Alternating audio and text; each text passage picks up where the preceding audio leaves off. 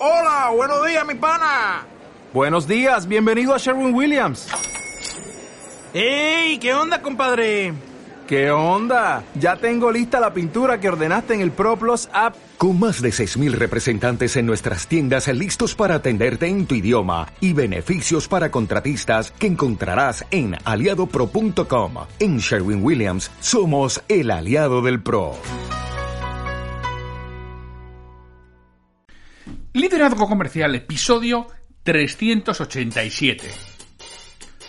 Hola, muy buenos días, tardes, noches, o sea el momento que sea en que estés escuchando. Soy Santiago Torre y esto es Liderazgo Comercial. Bienvenido.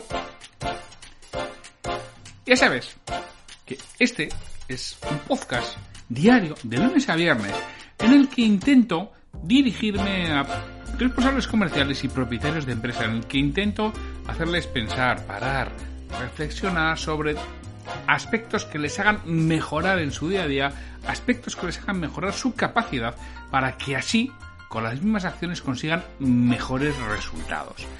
Y que yo soy Santiago Torre, que ayudo a estos responsables comerciales y a estos propietarios de empresa con mentoría personalizada para ellos, es decir, con programas de desarrollo profesional orientados fundamentalmente a hacer crecer a este dueño de pequeño negocio, a este responsable comercial de una mediana empresa, hacerles crecer y que ellos hagan crecer a sus equipos. Y también les ha ido con formación de calidad para su equipo comercial.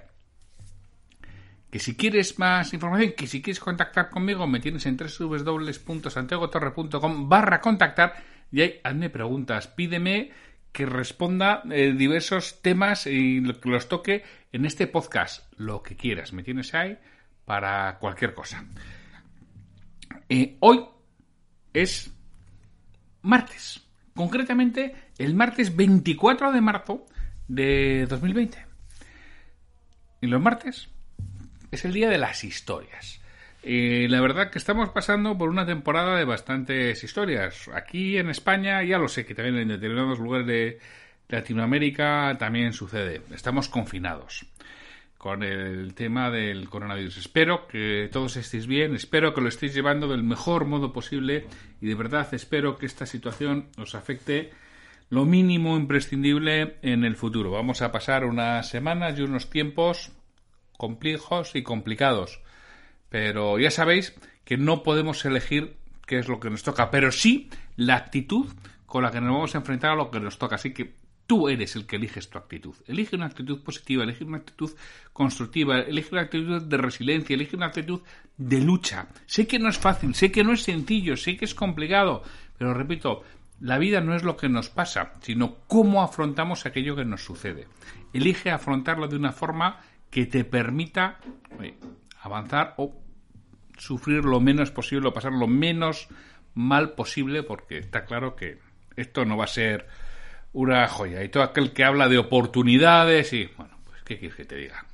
¿Qué quieres que te diga? No lo comparto, desde luego.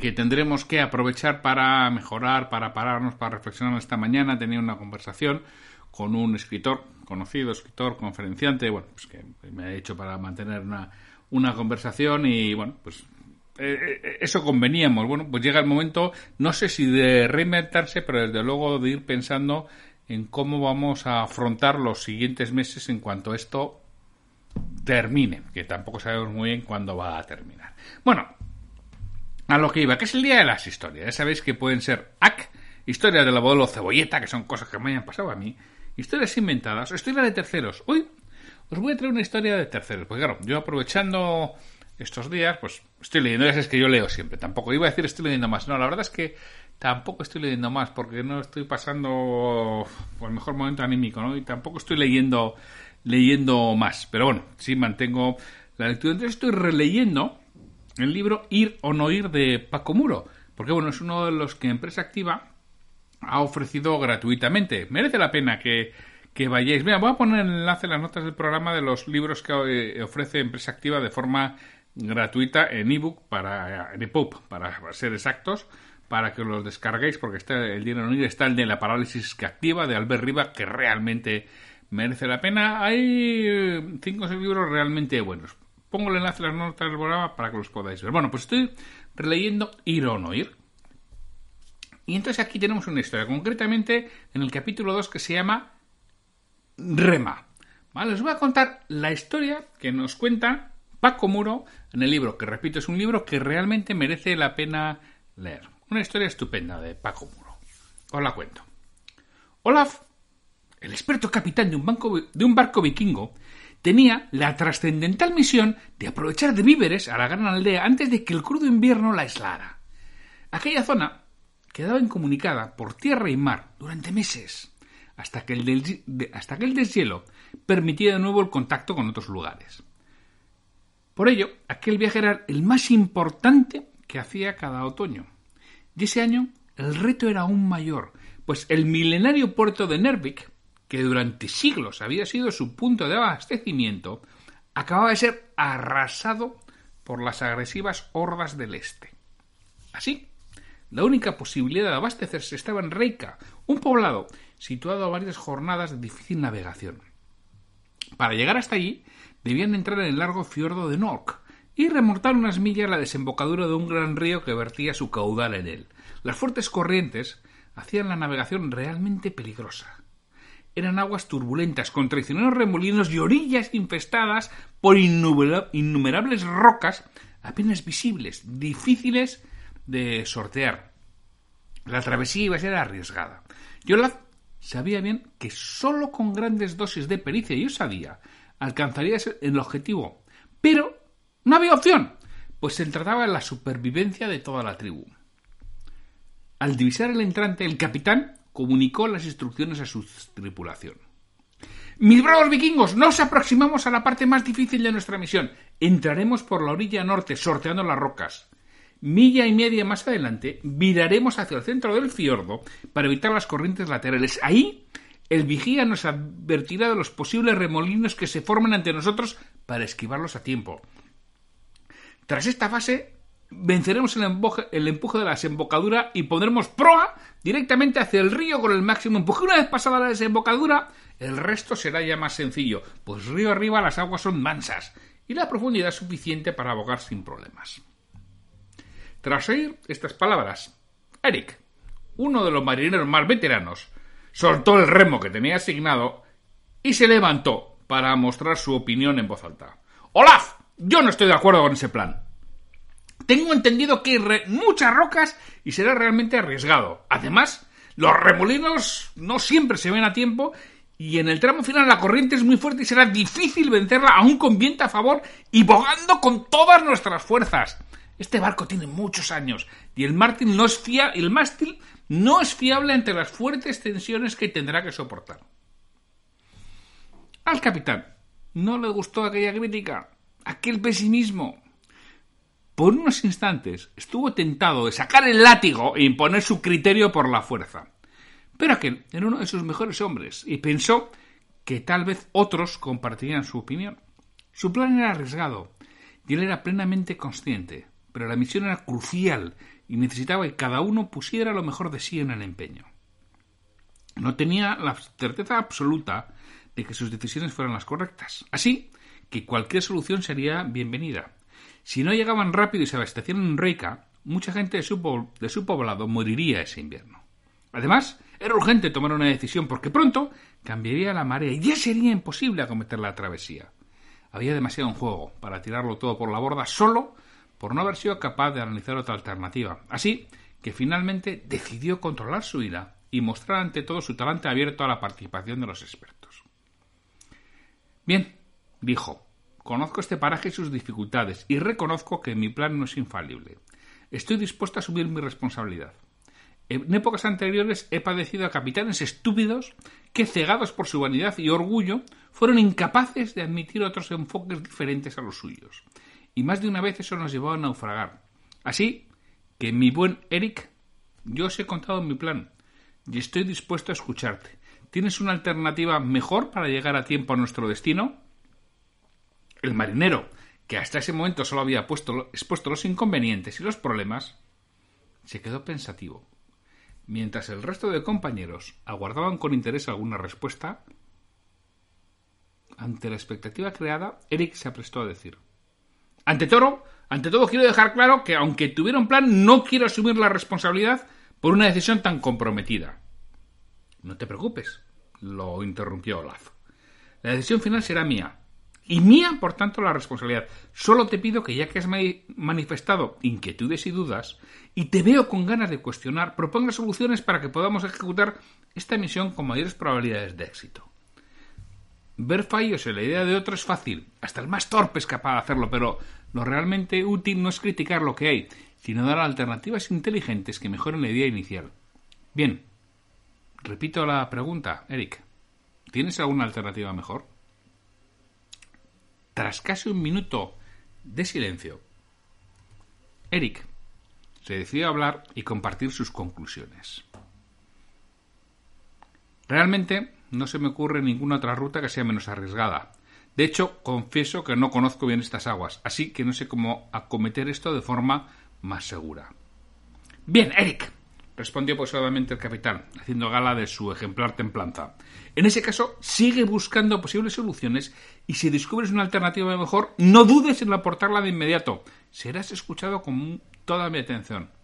Pero mientras, cállate y rema con todas tus fuerzas, por Odín.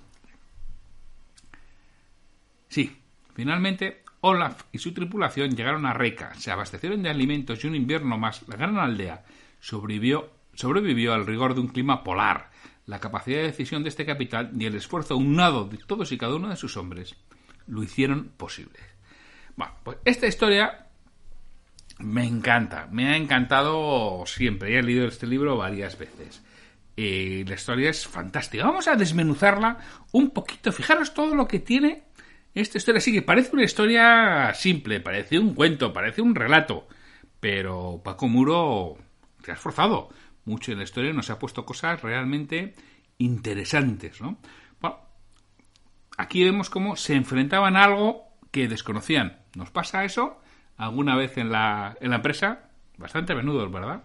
Tanto si eres el responsable como eres el propietario, eres el responsable comercial, te vas a encontrar muchas veces con cosas que, que no sabes cómo afrontarlas. Y bueno, la, dicen que el liderazgo se compone de tres cosas, ¿no? Como aquel, aquella película del mago de Oz. Por un lado, de corazón, para saber tener empatía con los demás y realmente brindarles ayuda. De inteligencia, de cerebro, de saber utilizar los datos y sobre todo de valentía, de tomar decisiones cuando no tienes todos los datos, porque seguramente cuando tengas todos los datos es tarde, ¿no? Entonces, bueno, aquí lo que tenemos es Olaf tenía que tomar unas decisiones que se estaban jugando eh, la supervivencia de la tribu claro, quizá lo más fácil es no tomar ninguna decisión. ¡Ah, que ya se mueran! Él dice, bueno, pues no lo tengo claro, vamos a ir por aquí. Y uno de los marineros, alguien realmente de peso, no estaba de acuerdo. Entonces lo expone. Entonces, ¿qué puedes hacer? Como bien nos dice el propio libro, ¿no? Oye, oye, sea, lo que te digo que cojo el látigo y aquí mando yo y se acabó y se hace lo que yo ordeno. Pero claro, ante eso puedes tener el problema de un motín y en tu empresa puede pasar lo mismo. Cuando tú digas aquí mando yo, esto se hace porque yo lo digo, claro, ¿qué sucede el día que, que la fuerza la tenga otro? Esto muchas veces yo lo planteo con ciertos padres que cuando el crío tiene 6 o 7 o 8 años, esto se hace así porque lo digo yo. Y claro, cuando tiene 6, 7 o 8 años eso vale. El problema es cuando tiene 17. Que esto se hace así porque lo digo yo ya no vale. Ahí es cuando llega el verdadero problema. Si te has acostumbrado a resolver los problemas de ese modo, el momento que la otra persona tenga más fuerza que tú, estás muerto, con perdón de la expresión. Pero estás acabado. Y esto es lo mismo. Entonces, Olaf, en vez de sacar el látigo e imponer el criterio por la fuerza, dice, oye, acepto que es cierto que yo no conozco esto tampoco, que para mí también es novedad, que estoy tomando decisiones arriesgadas y sin tener todos los datos en, en la mano, sin haber descubierto todas las cartas. Es con lo que estoy tomando decisiones. Y le pregunta ¿Tienes alguna alternativa? ¿Qué, podríamos hacer? Oye, confío en ti, creo que eres una persona con buen criterio, dime qué, quieres hacer. Ante eso, ¿qué suele hacer tu equipo? Pues muchas veces, ah, no, no, no, yo no quiero responsabilidades, a mí no me pagan para eso. que fue lo que hace. Y es capaz Olaf de dar la... Oye, no, no, pues no te preocupes que yo asumo toda la responsabilidad, pero cuéntame. Realmente no tiene nada más que que aportar. Realmente no puede aportar ninguna otra cosa, con lo cual no dice nada. ¿Qué ha conseguido? Ha conseguido que los demás acepten el liderazgo de Olaf, porque no tiene nada que aportar. Ha conseguido minimizar la crítica, ha conseguido que los demás acepten que eso es lo que hay que hacer y que si hay algo, por favor que lo digan, que si hay algo que lo expresen, que si hay algo que lo comuniquen, que si hay algo que lo aporten. Porque eso al final es el liderazgo, ponerte a disposición de los demás. Pero si no toman decisiones, si no te están aportando nada, si no te están aportando más que críticas, si no te están aportando más que negatividad, lo que hay que hacer a esa persona del equipo es, oye, me parece fantástico lo que me dices, cuál es la alternativa. Y vamos a valorar las distintas alternativas.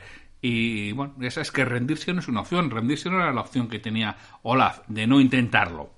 Bueno, vamos a ver qué otras cosas hay. Y fue cómo consiguió transformar una situación en la que le estaba poniendo muy complicada, cómo la transformó en una situación de, oye, ahora remar todos juntos y contar vuestras fuerzas por Odín y dejar de realmente poner pegas cuando no hay soluciones, porque hay gente que es una auténtica especialista en problemas, en descubrirlos, no en resolverlos.